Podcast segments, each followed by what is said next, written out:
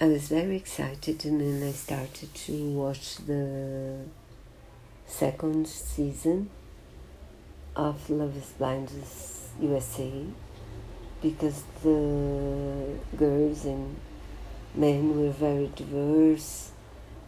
Some of the, them I found very charming, but after watching the first five episodes, I didn't like that much the the ones that went to the hotel. I I don't trust some of them at all, or I don't like, and I don't like them, most of them. So, and I'm not sure that any of them will survive the reality together. So,